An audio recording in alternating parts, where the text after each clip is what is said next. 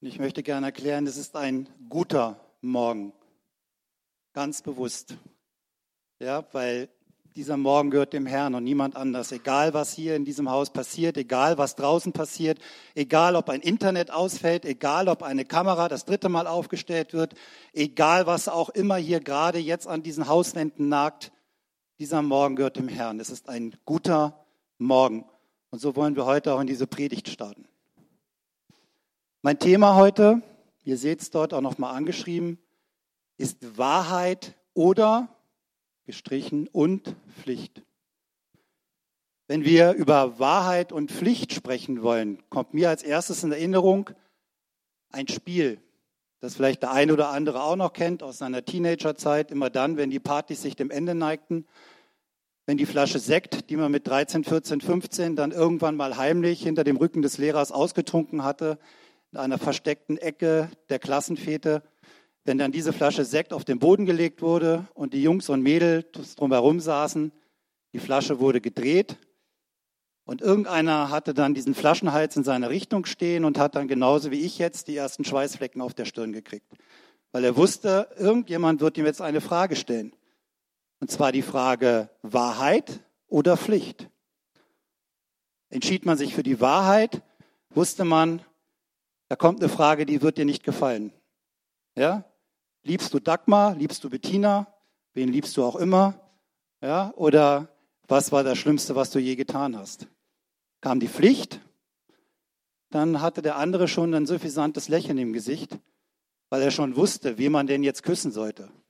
Entweder die schönste der Klasse, sodass einem das Herz in die Hose rutscht, oder aber die nette ganz hinten mit der großen Zahnspange, die keiner so richtig angesehen hat und wo man wusste, da wird eine Woche lang noch drüber gelästert, wenn du ihr jetzt den ersten Kuss geben musst. Vielleicht erinnert sich der ein oder andere an diese schwierige Zeit, Teenage-Zeit. Ich möchte die Begriffe heute ein bisschen näher betrachten. Gerade auch das Thema Wahrheit. Und wenn wir mal reinschauen, wenn man mal wieder googelt und schaut, was ist dann eigentlich die Definition für Wahrheit, dann stößt man drauf, da steht gemeinhin wird die Übereinstimmung von Aussagen oder Urteilen mit einem Sachverhalt, einer Tatsache oder der Wirklichkeit im Sinne einer korrekten Wiedergabe als Wahrheit bezeichnet. Das sagt die Welt. Bitte? Nochmal, gerne, kein Problem. Gemeinhin wird die Übereinstimmung von Aussagen oder Urteilen mit einem Sachverhalt, einer Tatsache oder der Wirklichkeit im Sinne einer korrekten Wiedergabe als Wahrheit bezeichnet. Das sagt die Welt. Was bedeutet das aber für uns Christen? Im Hebräischen entspricht das Wort für Wahrheit dem Wort Ahmed. Dieses Wort ist stammverwandt mit Amen und bedeutet so viel wie Verlässlichkeit und Tragfähigkeit des Wortes. Wann sagen wir Amen? Oft als Christen. Vor allem aber danach, wenn wir Gottes Wort proklamiert haben. Wenn wir das Wort Gottes in der Bibel gelesen haben oder aber wenn wir vor Gottes Thron gehen, auf die Knie gehen und ihn bitten, uns in schwierigen Zeiten zu helfen. Dann sagen wir Amen, weil was sagen wir damit? Wir unterstützen damit dieses Wort. Denn Gott selbst ist dieses Wort. Schauen wir in den Johannesprolog.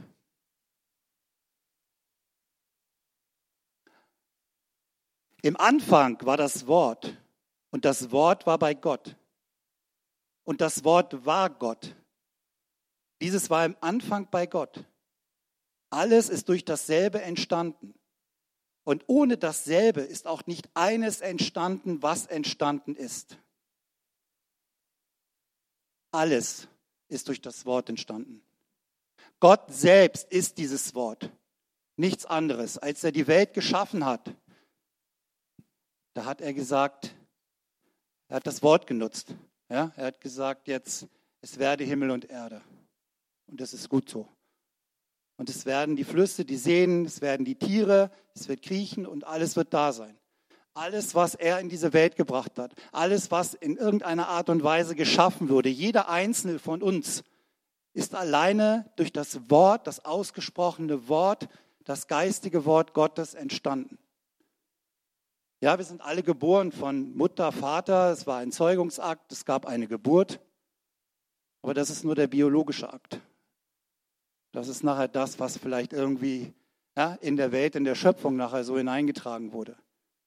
Aber viel früher, viel früher hat er jeden einzelnen von uns hier durch sein Wort in diese Welt gebracht. Es hat ihm auch gefallen, das auszusprechen, das zu sagen, dieses Wort zu nutzen. Er hat nicht mit dem Fuß aufgestampft und hat gesagt, es werde Licht. Er hat auch nicht in die Hände geklatscht und hat gesagt, es werde Licht. Ihm hat es gefallen, alleine durch sein Wort, durch das ausgesprochene Wort, alles zu erschaffen.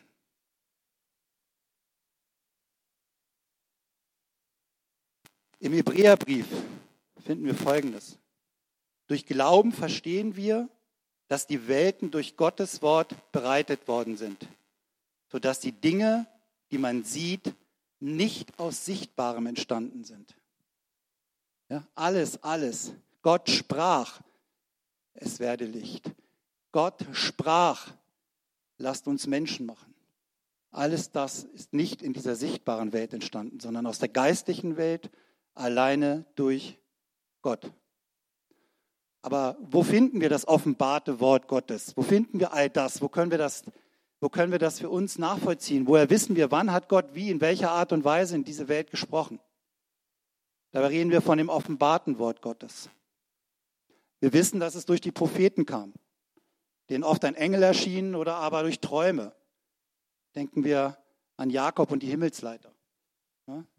Entweder war es eben der Engel, der diese Botschaft überbrachte, der das Wort Gottes überbrachte, oder aber in Träumen geschah es. Manchmal kam auch eine Stimme einfach vom Himmel und man hörte sie. Bei Adam und Eva, als sie noch im Paradies lebten, als Gott mit ihnen sprach. Er stand ihnen nicht gegenüber und sah ihnen in die Augen, sondern es war die Stimme vom Himmel, die zu ihnen sprach. Auch bei Kain oder beim Volk Israel am Berg Sinai. Selbst Paulus und Petrus später noch in der Apostelgeschichte hörten Gottes Stimme vom Himmel. Manchmal fasst Gott sich auch sehr kurz. Wenn man ins Alte Testament schaut, das Ganze begann bei Mose, dann gab es eine Kommunikation über Urim und Tumim. Wer weiß, was das war? Wo sind die Bibelkundigen? Ja. Und zwar waren das die zwölf Steine auf dem Brustschild des Hohepriesters. Die symbolisierten die zwölf Stämme. Es waren diese zwölf Edelsteine wenn sie aufleuchteten, und das Volk Israel fragte oft auf diese Art und Weise, sprach mit Gott und fragte ihn, ob es richtig war, beim Stamm Benjamin zum Beispiel, ob sie in einen Krieg ziehen sollten, oder auch Joshua, als er das Land Kanaan eroberte, dann fragten sie Gott, ist diese Entscheidung gut oder falsch? Gibt es ein Ja oder gibt es ein Nein? Wenn die Steine des Hohepriesters aufleuchteten, dann war das ein Ja. Wenn sie erloschen, wenn sie nicht leuchteten, hieß das Nein. Nicht zuletzt sagt doch Jesus, lasst ein Ja ein Ja sein und ein Nein ein Nein. Manchmal reicht es, genau diese Worte nur auszusprechen. All das ist niedergeschrieben in der Bibel. Jetzt kann viele sagen oder viele Bibelkritiker sagen, naja, das hat man ja dann alles mal so zusammengeschustert und zusammengefiltert und äh, dann gab es ja dann damals eben äh, die die Niederschreibung der Bibel und da wurde ja vieles weggelassen oder manche Schriften sind eben gar nicht aufgetaucht. Mag sein. Aber glaubt man wirklich, dass der allmächtige Gott, der Schöpfer von allem, ein Buch, sein Wort in diese Welt bringt, dass er in Menschenhände gibt und denen alleine nur überlässt, was dort hineingeschrieben wird oder nicht? Nein. Wir reden hier von Schriften, die über viele tausend Jahre zusammengefasst worden sind. Entschuldigung, von Prophetien, die sich über abertausende Jahre hin erfüllt haben. Propheten, die eine Botschaft von Gott bekamen und andere Propheten, die genau diese Erfüllung dieser Prophetien auch in der Bibel niederschrieben und die in der Bibel erfasst worden sind. Stellt man diese Bibel in Frage, und ich spreche von meiner persönlichen Überzeugung, ich weiß, dass es viele, viele draußen in der Welt anders sehen und dass die Bibel auch immer wieder belächelt wird. Aber stellt man dieses Wort Gottes, stellt man diese Bibel in Frage, stellt man Gott in Frage. Nichts anderes tut man. Und leider gibt es auch durchaus in den Kirchen Entwicklungen, gerade in äh, den großen Kirchen, wo auch immer wieder das Wort in Frage gestellt wird, wo plötzlich eigene Theorien auftauchen, wo man versucht, Dinge auszulegen oder wo man sogar so weit geht und äh, das ist wirklich belegt, wo es sogar dann vielleicht Bischöfe gibt, die sich hinstellen und sagen, ja, die Empfängnis gab es ja, oder die, die, die Geburt Jesu hat ja so gar nicht stattgefunden. Oder aber Jesus ist ja eigentlich in seinem Loch dort verrottet, er ist ja gar nicht auferstanden. Wir müssen uns jetzt einfach nur diesen Jesus nehmen, wir basteln ihn uns so zurecht, wie er war. Er hat vieles Gute gesagt und das übernehmen wir und wir versuchen das irgendwie dann auch den Menschen weiterzugeben. Und der Mensch wird schon aus eigener Kraft schaffen, genau diese Worte, die uns die Bibel gegeben hat, in der richtigen Art und Weise anzuwenden. Es gibt durchaus auch immer wieder Bestrebungen, oder die gab es in der Vergangenheit auch, die Bibel ganz aus der Welt verschwinden zu lassen. Mit vielen anderen Büchern ist das gelungen. Die Nationalsozialisten haben viele, viele Bücher verbrannt, die sie nicht für gut, für arisch hielten. Vielleicht sind viele dieser Bücher auch nie wieder aufgetaucht. Aber es gab auch Bestrebungen, was die Bibel betrifft. Voltaire verkündete vor ja, 250 Jahren, 1789, dass es in der Welt in 100 Jahren keine Bibel oder später, 100 Jahre später keine Bibel mehr geben würde und die letzte Ausgabe in irgendeinem Trödlerladen herumliegen würde. Solche Manifeste hat er gedruckt, hatte eine Druckmaschine und damit wurde das Ganze dann auch verbreitet. Diese Druckmaschine, das wissen viele vielleicht gar nicht, wurde 100 Jahre später von der Genfer Bibelgesellschaft gekauft. Und die haben sehr viele Bibeln da drauf gedruckt. Ja, Gott hat Humor. Gibt manchmal auch eine Ironie. Glaubt ja nicht, dass die Bibel zerstört werden kann. Nicht gestern, nicht heute und nicht in tausend Jahren. Und wenn es das Letzte ist, was es auf dieser Welt geben wird, dann wird das Gottes Wort sein. Amen.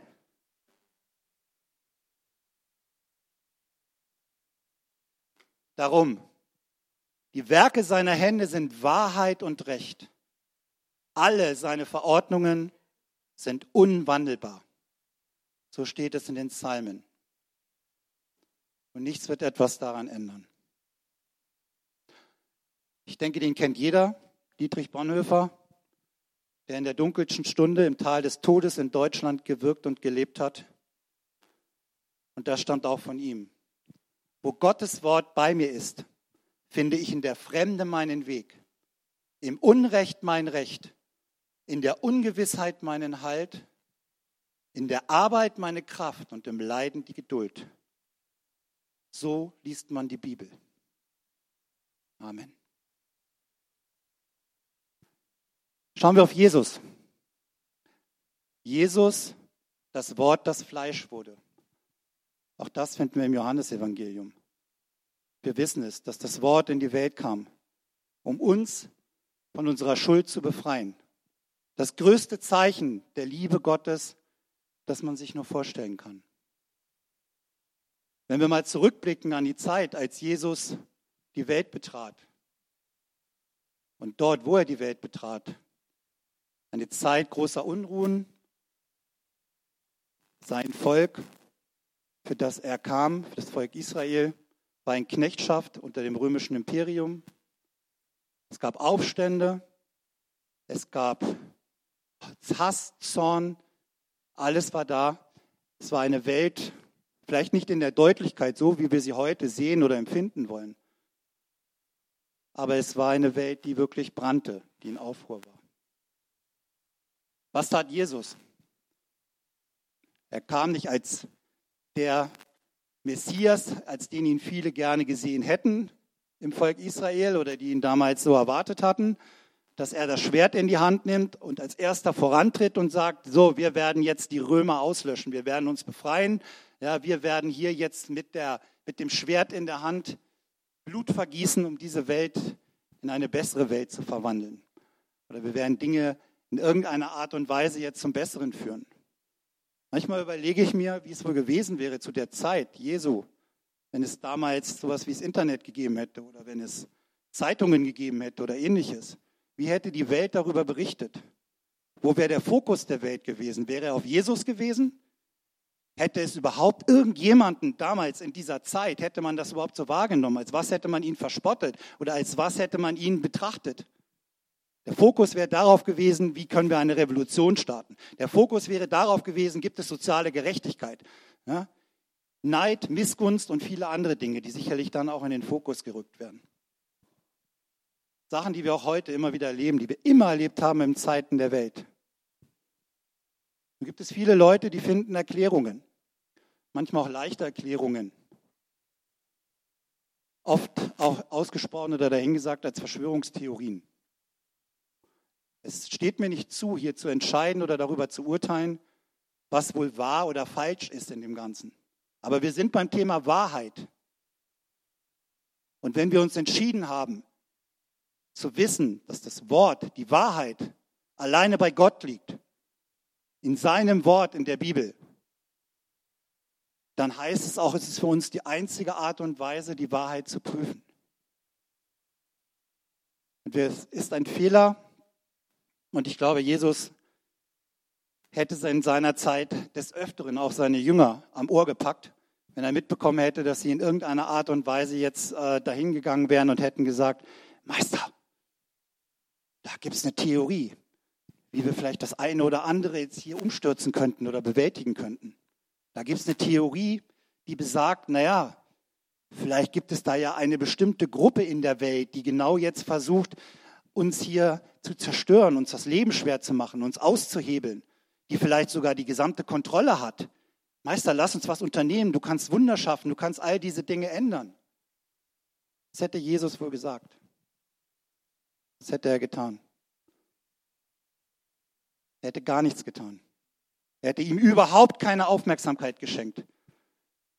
Weil es war nie, nie Plan Gottes und es war nie das Ziel von Jesus, in diese Welt zu kommen, um Satan bei seinen Spielen und Satan bei seinen Strick, Fallstricken, die er zieht und bei all dem, was er in dieser Welt projiziert und all dem, was er in dieser Welt von, äh, von der, was er in dieser Welt zustande bringt, ihm dort irgendwo ins Handwerk zu fuschen, indem man dazwischen geht und sagt, ich lasse mich jetzt hier auf einen Kleinkrieg ein. Ja, ich bemühe mich jetzt, dass ich jetzt sage, ich könnte ja da irgendwie gegensteuern. Ich mache jetzt eine Petition oder ich weiß nicht was. Ja, oder versucht er jetzt irgendwie einzuschreiten. Das spricht uns nicht frei davon, dass wir, dass wir Augen offen halten und dass wir in der Gerechtigkeit Gottes wandeln. Aber es wäre nie die Aufgabe und nie der Plan Jesu gewesen. Er hätte gesagt, kümmert euch nicht. Lasst die Welt Welt sein. Steht in der Wahrheit. Denn was ihr wissen müsst, um wachsam zu sein, findet ihr im Wort der Propheten. Und nur dort. Ihr könnt Watchmen sein auf der Mauer. Ihr könnt Wächter sein. Und wenn ihr wissen wollt, auf welcher, auf wo der Zeiger auf Gottes Uhr steht, in Gottes Plan, dann findet ihr das in Gottes Wort. Und es wird euch nicht schwerfallen, weil ihr habt die Brille des Glaubens. Ich habe das schon bei den letzten Predigen immer wieder gesagt. Das ist jetzt für mich hier irgendwie so ein äh, Dauerbrenner, dass ich dann immer gern meine Brille ziehe. Aber ich sage euch, wenn ihr das wenn ihr das versteht, wenn ihr die Gnade des Glaubens habt, wenn ihr ins Wort schaut, wenn ihr seht, was die Propheten für die Zeit, für diese Zeit und für die kommende Zeit vorausgesagt haben, durch den Engel Gottes, durch die Träume, die Gott ihnen geschenkt hat, dann erkennt ihr sie. Aber ihr braucht euch nicht daran aufreiben. Es ist nicht euer Kampf. Den Kampf lenkt alleine der Feldherr und das ist Jesus.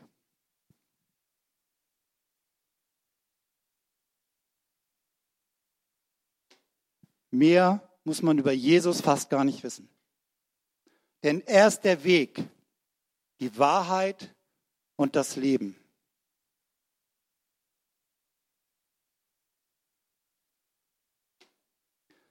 Auch im Johannesevangelium finden wir folgende Textstelle. Liebt nicht die Welt und auch nicht, was zu ihr gehört. Wer die Welt liebt, hat keinen Platz für die Liebe zum Vater. Denn nichts von dem, was in der Welt ist, kommt vom Vater. die Gier des eigenwilligen Menschen, seine begehrlichen Blicke, sein Prahlen mit Besitz und Macht, das alles gehört zur Welt. Und die Welt mit ihren Begierden wird verschwinden. Doch wer tut, was Gott will, bleibt und lebt in Ewigkeit. Amen. Das ist alles, das ist alles, was Jesus dem Herzen hatte. Jeder einzelne Mensch mit der ganzen Vaterliebe Gottes, ihm das zu offenbaren und jedem sein, seine Last und sein Schicksal tragen zu helfen in dieser verlorenen Welt. Ihn kümmerte alleine die Beziehung der Menschen zu ihrem himmlischen Vater. Jesus wird oft als sehr sanft beschrieben.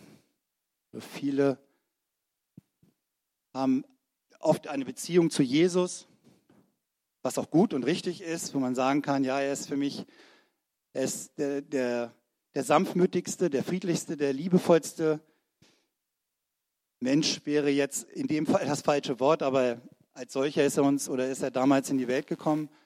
Aber er ist einfach ganz die Liebe Gottes. Und er ist sanftmütig und friedfertig. Aber er ist auch der Löwe von Juda. Und so finden wir auch in der Schrift, konkret im Matthäus-Evangelium, die folgenden Textstellen. Da redete Jesus zu der Volksmenge und zu seinen Jüngern und sprach, die Schriftgelehrten und Pharisäer haben sich auf Moses Stuhl gesetzt. Alles nun, was sie euch sagen, dass ihr halten sollt, das haltet und tut. Aber nach ihren Werken tut nicht, denn sie sagen es wohl, tun es aber nicht. Er stellt sie nicht in Frage, diese Pharisäer. Viele vielleicht seiner Nachfolger, seiner Jünger oder auch Leute, die ihn damals einfach nur sahen und bewunderten, hätten sich jetzt einen Messias gewünscht, der hingegangen wäre und sie aus dem Weg geräumt hätte, abgesetzt hätte, die Kontrolle übernommen hätte, die Macht übernommen hätte. Das hat er gar nicht nötig gehabt. Er hatte alle Macht, die man nur besitzen kann. Zwar im Himmel und auf der Erde. Was brauchte er da, diese kleine, billige, satanische Macht auf der Welt? Das Ganze geht noch weiter. All ihre Werke tun sie, aber um von den Leuten gesehen zu werden. Sie binden nämlich schwere und kaum erträgliche Bürden und legen sie den Menschen auf die Schultern. Sie aber wollen sich nicht nur mit, sie wollen sie nicht mit einem Finger anrühren. Alle ihre Werke tun sie aber, um von den Leuten gesehen zu werden.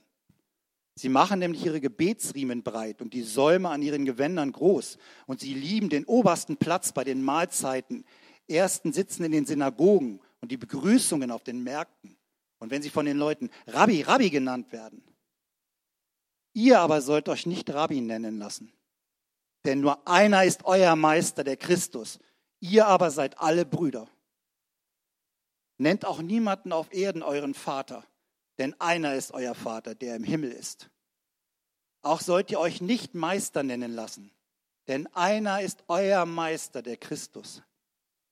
Der Größte aber unter euch soll euer Diener sein. Wer sich aber selbst erhöht, der wird erniedrigt werden. Und wer sich selbst erniedrigt, der wird erhöht werden. Was besonders wichtig ist für mich jetzt auch in dieser Textstelle, das ist auch nochmal die klare Ansage von Jesus und das, ja, da brauchen wir nicht über Bescheidenheit oder Unbescheidenheit reden, sondern es ist einfach nur eine Tatsache. Er ist Meister. Er ist König. Er ist nicht unser bester Freund. Und deswegen bedanke ich mich auch nochmal herzlich heute bei dem Lobpreisteam für die wunderbare Liederauswahl, weil genau das hier reinspricht. Er ist König. Wir knien vor ihm nieder. Er sitzt auf dem Thron. Er tut alles für uns. Er würde uns die Füße waschen. Aber er bleibt König. Er ist nicht unser bester Freund. Und leider gibt es viele Bewegungen oder auch einigen Gemeinden immer wieder die Initiativen, wo man das, wie ich es vorhin schon kurz angesprochen habe, auch bei den großen Kirchen, wo man versucht, Jesus wirklich zu reduzieren. Auf irgendeinen Buddy, auf einen Freund. Wenn es mal schwierig ist, ruf Jesus. Ja, und wenn es dann mal nicht so gut funktioniert oder so, habe ich heute wohl einen schlechten Draht zu ihm. Nein, so funktioniert das nicht. So funktioniert die spirituelle Welt nicht. In der spirituellen Welt gibt es Autorität.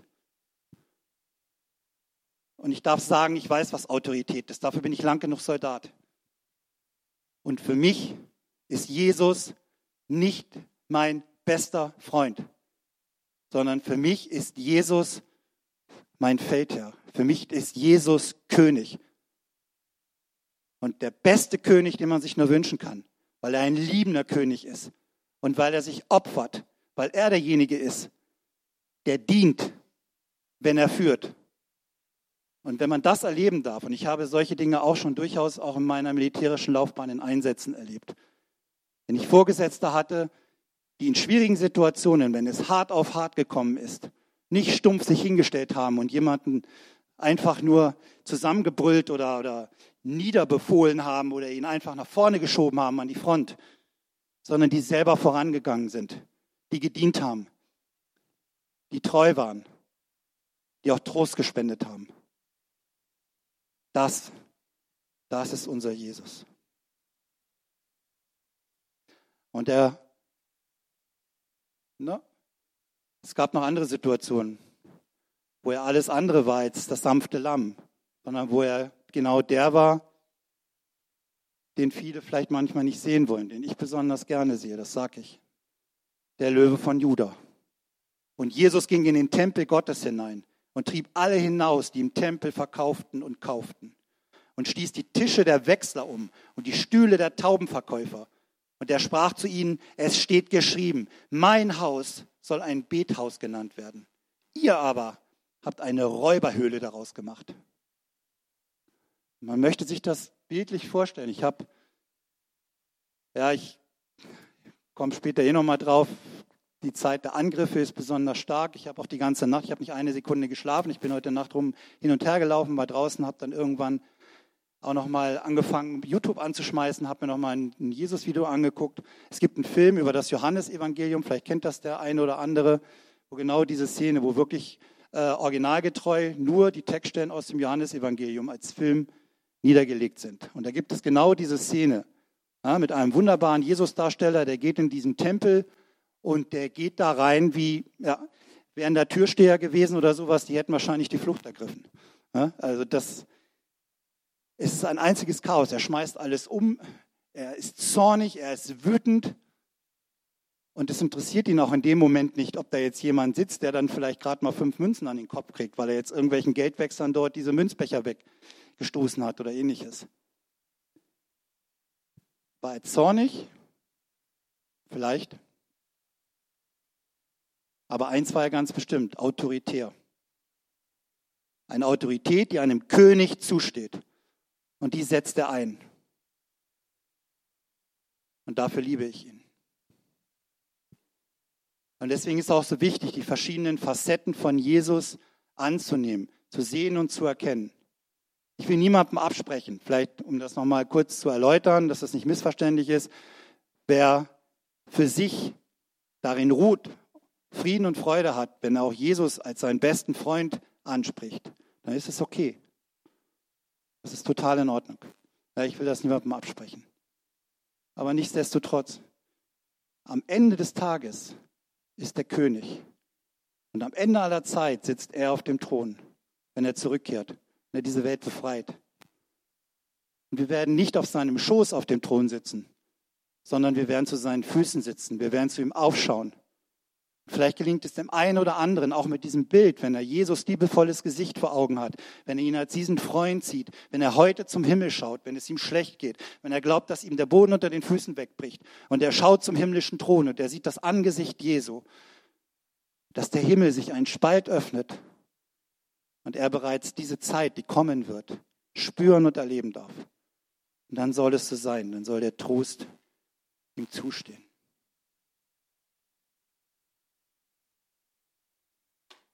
Das ist keine Kinderzeichnung von meiner Enkelin.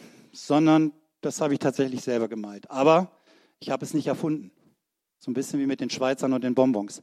Sondern das Ganze hier stammt von David Morrow, dem Vorsitzenden von der Church of Man in den USA. Er hat ein Buch geschrieben, Der Pfad. Und vor nicht ganz zwei Monaten haben wir das erste Mal unser Männertreffen hier durchgeführt in der Gemeinde, das auch viele auf dem Herzen hatten. Es war auch eine respektable Zahl an Männern dort. Es war ein erfüllter Abend. Und ich hatte dort die Ehre, die erste, den ersten Impuls zu geben oder die erste Predigt zu machen. Mein Thema war genau dieses Buch, der Pfad, das ich vorher durchgearbeitet hatte. So, jetzt kann man natürlich die Frage stellen, okay, Männersache, Männertreffen, warum jetzt hier? Weil natürlich sind wir wie immer in der Unterzahl, doch mehr Frauen hier. Gott hat mir aufs Herz gelegt, dass ich glaube, dass das, auch wenn er das für Männer geschrieben hat oder das auf die Männer projiziert hat, dass es nicht alleine nur, dieses Modell nicht alleine nur für Männer funktioniert, sondern dass es genauso gut auch für Frauen funktioniert, weil es geht um die Nachfolge Jesu. Und die ist nicht uns Männern vorbehalten, weiß Gott nicht. Sondern da stehen wir gemeinsam, als Männer und Frauen, jeder in der von Gott gegebenen Stärke und in der von Gott gegebenen Rolle, die uns das Wort vorgibt in der Nachfolge.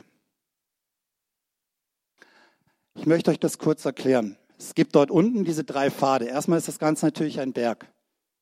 Jetzt können sich jeder bildlich vorstellen, was das sein mag, ob das jetzt irgendwie die Zugspitze ist oder der Himalaya, das bleibt jedem selbst überlassen. Ich sage euch nur, ein Berg bleibt ein Berg. ein Berg hat viele, viele Steilhänge, ein Berg hat viele, viele Fallen, die er uns bietet. Und es gibt nie, niemals, außer vielleicht, wenn ihr draußen bei euch auf den Komposthügel steigt, aber ansonsten keinen Berg dieser Welt, den ihr auf geradem Wege besteigen könnt. Sondern diese Berge haben solche Eigenschaften, dass man eben immer nur auf unterschiedlichen, auf ungeraden Wegen auf diesen Berg gelangen kann. Ganz wichtig ist auch deswegen die Durchnummerierung, dass man eben genau die ein, diese Pfade auch einhält. Den ersten Pfad, der hier mit 1 deklariert ist, kann ich jetzt in dem Fall kurz ignorieren oder spreche nur kurz an, weil er eigentlich generell für die Männer galt. Weil als Mann wird man im Leib der Mutter geboren. Das heißt, ihr seht hier links das Zeichen für feminin, rechts das Zeichen für maskulin oben. Das heißt, man kommt eigentlich von der femininen Seite. Das heißt, man ist im Leib der Mutter geboren, kleiner Junge, ist zauberhaft die ersten Jahre, ja, hat eher sehr sanfte, weiche Eigenschaften, auch wenn er schon mal den, den Spielzeugbagger an die Wand wirft. Aber das ist auch bei Mädels durchaus mal der Fall, dass die dann schon mal rabiat werden können. Aber man bleibt relativ feminin. Das geht so irgendwann bis in die Teenage-Zeit. Dann spielt man halt Pflicht oder Wahrheit und scheitert gnadenlos. Oder aber man fängt auch an, irgendwelche dummen Mutproben zu machen. Heutzutage gibt es ja die wildesten Challenges in der Jugend. Also es fängt an, irgendwann gab es mal diese Eimer kaltes Wasser Challenge, wo dann alle bei YouTube oder bei Facebook gezeigt haben, wie sie sich eiskaltes Wasser über den Kopf gegossen haben. Inzwischen habe ich gelesen, geht es den Kühen an den, an, den, an den Leib. Das heißt, entweder werden Kühe zu Tode erschrocken oder aber wir werden einfach umgeworfen. Aber das haben auch die Bauernjugend in Bayern wahrscheinlich schon vor vielen Jahren gemacht. Also alle möglichen Challenges, die man durchführt. Manchmal eben auch schlimmere Sachen wie jetzt äh, ja, auf irgendwelchen S-Bahnen surfen oder mal schnell auf dem Zuggleis stehen.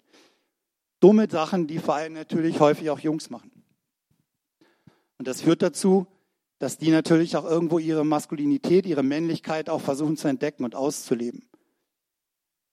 Irgendwann mit 18 bis 20 gelangen sie dann zu diesem kleinen Hügel, den ihr dort seht, den sogenannten Macho-Hügel. Viele bleiben da stecken. Die kommen da nie raus. Die bleiben ein Leben lang Machos.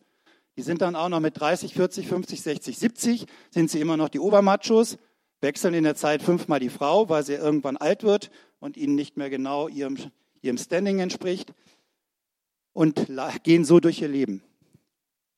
Insofern gut aufgehoben dann auch in dem Fall bei Satan, weil er füttert sie auch entsprechend und spricht ihnen das auch immer wieder zu. Und dann ist das das Schicksal.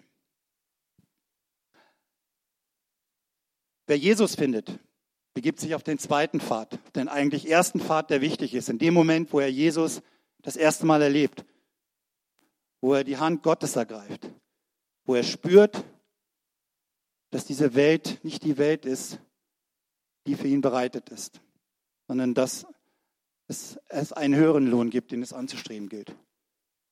Und wenn man dann auf diesen Pfad 2, den eigentlich ersten ordinären Pfad geht, dann ist das der Pfad der Unterordnung.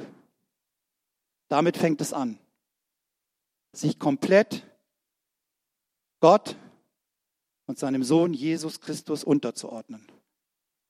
Das lernten auch die Apostel, das lernte auch ein Mose, das lernten auch die großen Propheten, alle lernten das. Ein wunderbares Beispiel ist auch Paulus. Paulus, der als Saulus der Verfolger der Christen war, der man kann kaum besseres Beispiel finden, wenn es darum geht, wirklich aus dem Schlund des Bösen herauszutreten, der hingegangen ist und der von Gott berufen wurde, dem Jesus begegnet ist, genau an diesem Punkt, und der dann gegangen ist in den Weg der Unterordnung. Am Anfang war er blind, dann musste er in die Wüste. Ja, Gott hat ihm auch noch wirklich alles mitgegeben, was es brauchte. Das waren nicht immer nur die guten Dinge, die es brauchte in dieser Zeit, um dann tatsächlich auch komplett sein Leben niederzulegen. Unterm Kreuz sein, Je sein Leben Jesus Christus niederzulegen. Bis hin zu dem Punkt der Taufe, wo es heißt, dass wir ein neues Leben bekommen. Dass alles, was vorher war, vergangen ist. Dass unsere Sünden reingewaschen sind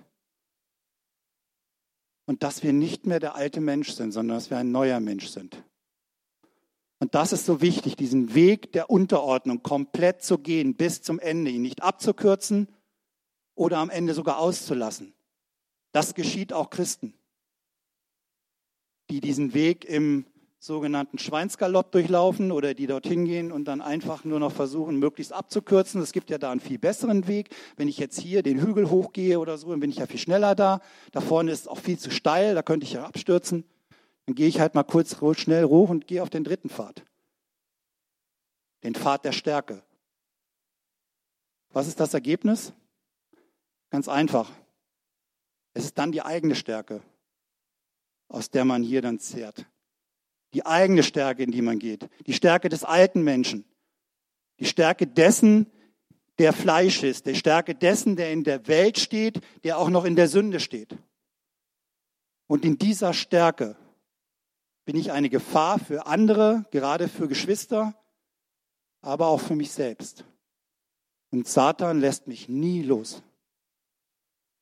Deswegen, dieser Pfad der Unterordnung, den muss ich bis zum Ende gehen, bis ich wirklich komplett von meinen Sünden reingewaschen bin, bis ich diesen Weg bestritten habe, um tatsächlich dann auch ganz und gar in Demut vor dem Thron zu knien. Und dann kann ich in die Stärke gehen. Und dann ist auch der Zeitpunkt, wo die Berufung kommt. Es gibt ja von Maria Prehn diesen schönen Ausspruch, wo es heißt, Gott beruft nicht die Begabten, sondern er begabt die Berufenen. Denk mal an die Apostel und natürlich auch im Alten Testament, ob das ein Mose war oder alle, die haben sich mit Händen und Füßen, also ein Mose zum Beispiel, hat sich mit Händen und Füßen gewehrt. Der hat mit Gott gestritten gesagt, warum ich? Ich, schau mich an. Ich treibe hier ein paar Schafe den Berg hoch. Wie kannst du sagen, ich soll mein, dein Volk aus, aus Ägypten rausführen? Die Apostel, die teilweise auch einfach nur dastanden und auch wenn Jesus Wunder getan hat, zwei Tage später schon wieder alles vergessen hatten. Das waren keine hoch ausgebildeten Theologen, die haben auch keinen Alpha, Bravo, Charlie, Delta-Kurs gemacht, so wie viele Kirchen das heute gerne anbieten, damit sie irgendwann qualifiziert sind. Ihre einzige Qualifikation war, dass Gott sie berufen hat, dass Jesus sie auserwählt hat, dass er gesagt hat, folgt mir nach, hört mir zu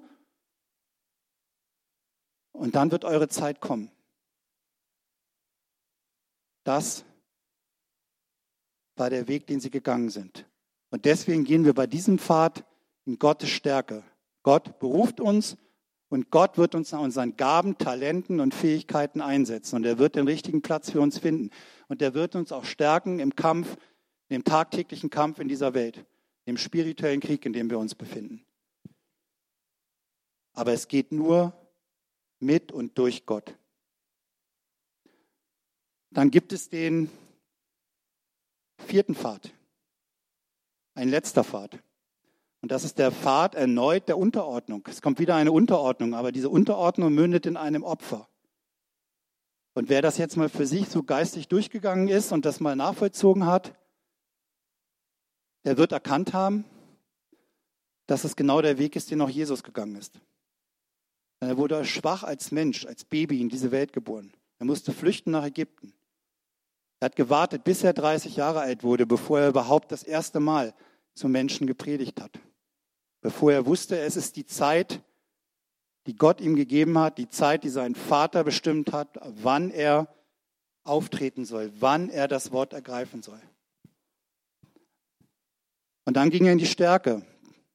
Dann war er nicht mehr nur Lamm, dann war er auch Löwe, der Löwe von Juda, der den Pharisäern ins Gesicht sprach, der in den Tempel ging und die Geldwechsler und die Taubenverkäufer und wer auch immer dort gewesen ist, aus dem Weg geräumt hat auch wenn er zwischendurch immer wieder zurückkehrt in seine Liebe, in seine Sanftmut, war er in der Zeit auch komplett in seiner Stärke, die Stärke, die ihm sein Vater verliehen hatte, ihm seinen einzigen Sohn. Und dann ging er ins Opfer. Ich glaube, ich muss hier nicht ausbreiten, welches Opfer er für uns gegeben hat, in welches Opfer er gegangen ist. Und glaubt nicht, dass es leicht für ihn war. Ich weiß, dass ihr das nicht wisst, aber vielleicht viele, die jetzt noch nicht so lange im Glauben sind, die sollten vielleicht mal nachlesen, wie es Jesus erging, als er im Garten Gethsemane war, als er auf den Knien war, als er Blut und Wasser schwitzte. Herr, lass diesen Kelch an mir vorübergehen. Aber er ging da durch, er ging in dieses Opfer, weil er gelernt hatte, in der Unterordnung zu seinem himmlischen Vater und in der Stärke, die er ihm verliehen hat, diesen letzten Kampf zu bestehen.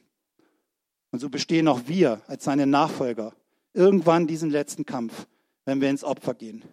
Weil diese Welt wird uns nicht im Learjet in das neue Königreich bringen, sondern das ist ein steiniger Weg. Das ist mehr als ein steiniger Weg.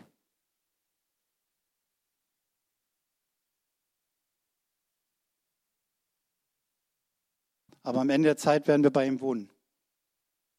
Das alleine zählt, die Wohnungen sind bereitet. Für die, die in Ausdauer sind. Für die, die am Ende den Siegerkranz in Händen halten werden, so wie es Paulus bildlich beschrieben hat. Und er hatte den Siegerkranz nicht in dieser Welt in der Hand. Jeder weiß, wie die Apostel geendet sind. Und doch viele der Propheten im Alten Testament. Hesekiel wurde am Ende zerstückelt. Hat es ihn im himmlischen Reich berührt? Nein, er war dann beim Thron Gottes.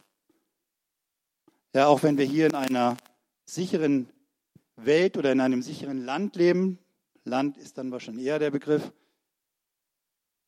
es gibt andere Regionen, wo genau das heutzutage auch schon passiert.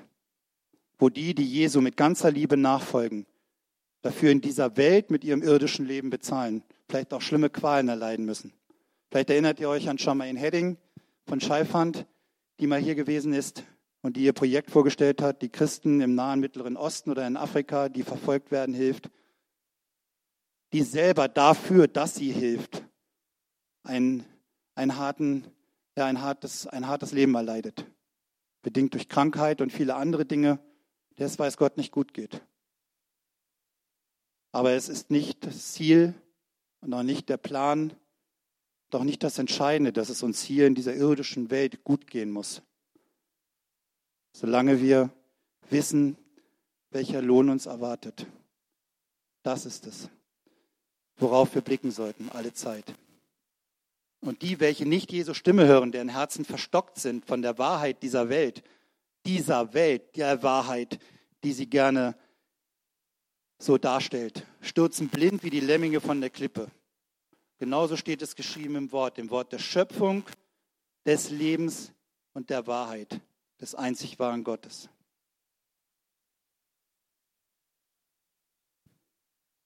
Die Pfade, die ich gerade angesprochen habe, das ist für die, die vielleicht gerne nochmal sich damit näher beschäftigen möchten, schaut mal ins Matthäus-Evangelium. Das ist jetzt nicht zwingend linear, aber zumindest ist es so, dass in den ersten sieben Kapiteln Jesus im Schwerpunkt in der Unterordnung steht genau diesen Pfad beschreitet. In der Mitte vom 8 bis 25 geht er in seine Stärke. Da ist er eben auch an vielen Stellen der Löwe von Juda, aber auch immer mal wieder Lamm. Das ist jetzt, wie gesagt, nicht alles linear, sondern da wechselt es auch immer wieder. Und trotzdem beschreibt das in groben Zügen genau das, was, oder der Matthäus hat es in diesem Evangelium beschrieben, diesen Weg, den Jesus bestritten hat, den er seinen Aposteln vorgelebt hat und den auch seinen Nachfolgern heute ans Herz legt. Und am Schluss geht er ins Opfer. Das ist eine Möglichkeit, diesen Berg zu besteigen, tatsächlich den Gipfel zu erreichen. Dieser Gipfel ist nicht in dieser Welt. Das kann ich euch sagen, das ist gewiss. Den Gipfel werden wir sehen, wenn Jesus zurückkehrt. Aber diesen Weg einzuhalten, auf diesem Weg zu bleiben, ausdauernd zu sein, so wie es auch Paulus immer wieder anmahnt, bleibt ausdauernd, diesen Weg durchzustehen. Das ist ein Weg, den wir als Christen gehen sollten, damit wir eben auch wirklich in dieser Nachfolge Zeiten Jesu bestehen können. Und ich habe euch gesagt, jeder weiß das, jeder kann sich das vorstellen, so ein Berg bildet ja viele Steilhänge, Klippen, es gibt so viele Stolperfallen, man kann jederzeit irgendwo stürzen, man kann abstürzen, es kann auch wieder ganz zu Ende sein oder ja, auch wieder von vorne beginnen müssen, es ist alles irgendwie möglich, es kann alles passieren. Der äh, Pfarrer Wilhelm Busch, den vielleicht der ein oder andere kennt, der auch in der Zeit des Nationalsozialismus damals schon gedient hat und auch im Gefängnis saß, der hat das einmal wie folgt beschrieben. Je, äh, Gott reicht uns die Hand aus dem Himmel heraus. Er reicht uns eine Hand, an der wir uns festhalten können. Der Satan zieht an beiden Füßen. Und dessen seid euch immer bewusst. Das ist genau das. Und ich spreche da aus eigener Erfahrung. Und ich habe es gerade auch jetzt heute wieder erlebt. Ich habe es die letzte Nacht erlebt. Wie gesagt, heute Morgen hat nichts funktioniert. Okay, gab es hier ja noch nie. Die Technik plötzlich komplett aus. Es war nichts mehr. Es funktionierte nichts mehr. Okay. Ich habe gelernt im Einsatz als Soldat, das war immer der Leitspruch, wenn es dann irgendwann, wenn der Feind in der Überhand war, wir kämpfen bis zum letzten Mann, wir kämpfen bis zur letzten Patrone, wir kämpfen bis zum letzten Blutstropfen. Wir werden nicht aufgeben. Und das spreche ich hier nochmal deutlich aus. Satan, zieh dich warm an. Wir werden nicht aufgeben. Denn wir haben Gott auf unserer Seite. Und er ist es, der diese Welt einst wieder in Besitz nehmen wird, der sie eigentlich schon längst wieder gewonnen hat. Aber es gibt noch Partisanenkriege und die sind noch lange nicht zu Ende. Und Satan kann tun, was er will, aber er zieht an unseren Füßen, seid uns dessen bewusst und haltet die Hand Gottes. Denn nur dann könnt ihr bei ihm sein, wenn er zurückkehrt, wenn er in unserer Mitte ist. Gebt nicht auf, egal wo ihr abstürzt.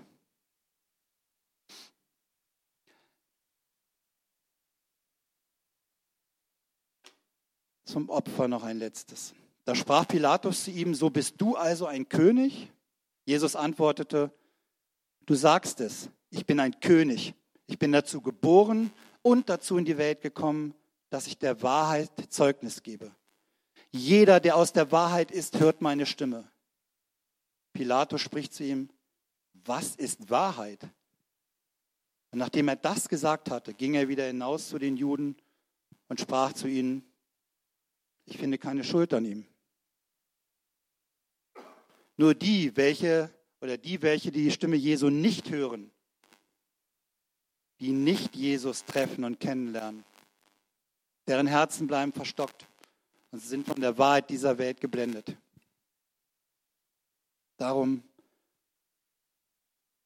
verweilt nicht am Macho-Hügel. Tretet auf den nächsten Pfad.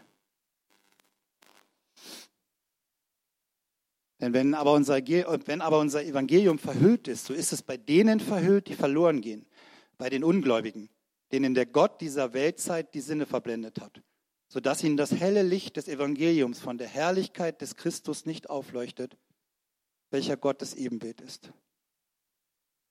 Amen. Herr, wir bitten dich für alle die, die noch geblendet sind, die noch eine Chance haben, diesen Weg noch zu beschreiten. Bring sie auf deinen Herr. Die Zeit ist kurz. Werfen wir noch einen kurzen Blick auf den zweiten Titel unseres Wortes. Die Pflicht. Wir aber, die Starken, haben die Pflicht, die Gebrechen der Schwachen zu tragen und nicht Gefallen an uns selbst zu haben. Deswegen bleibt nicht stehen.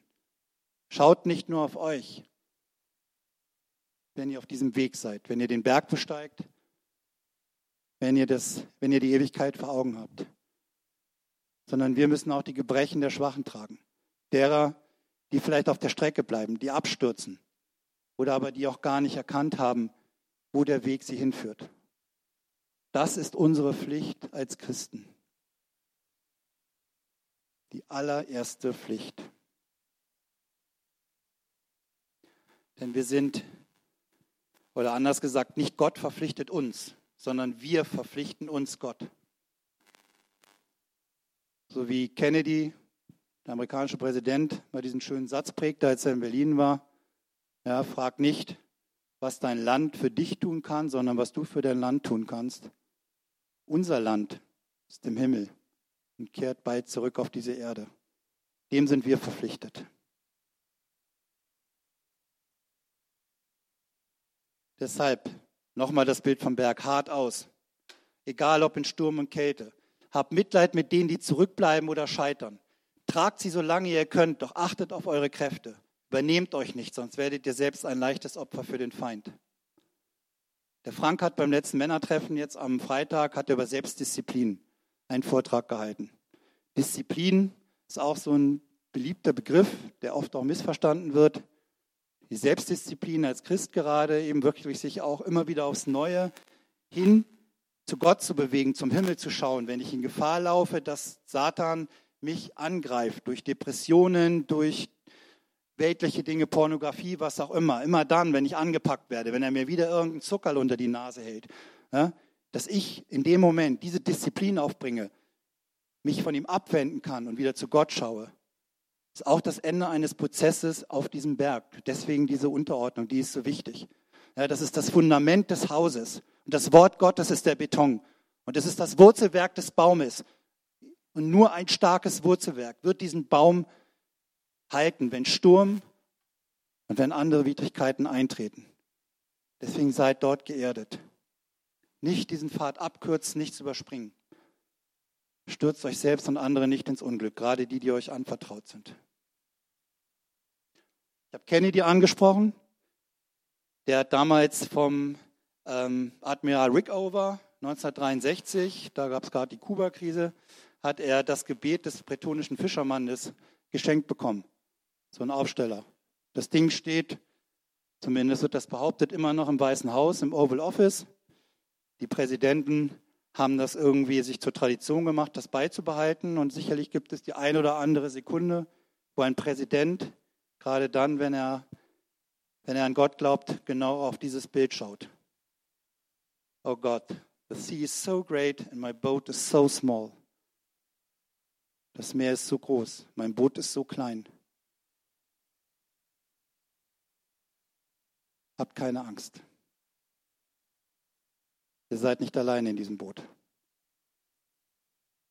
Und ihr werdet den Sturm überstehen. Vertraut auf den Herrn alle Zeit. Deine Gerechtigkeit bleibt ewig Gerechtigkeit.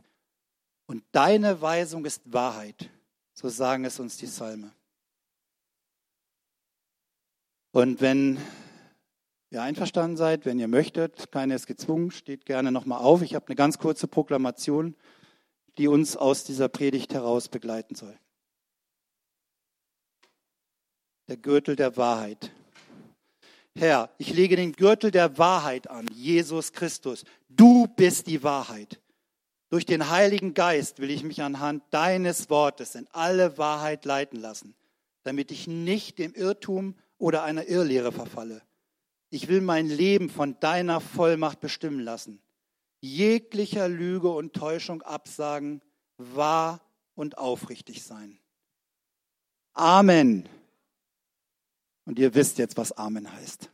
Einen gesegneten Tag. Danke für eure Aufmerksamkeit.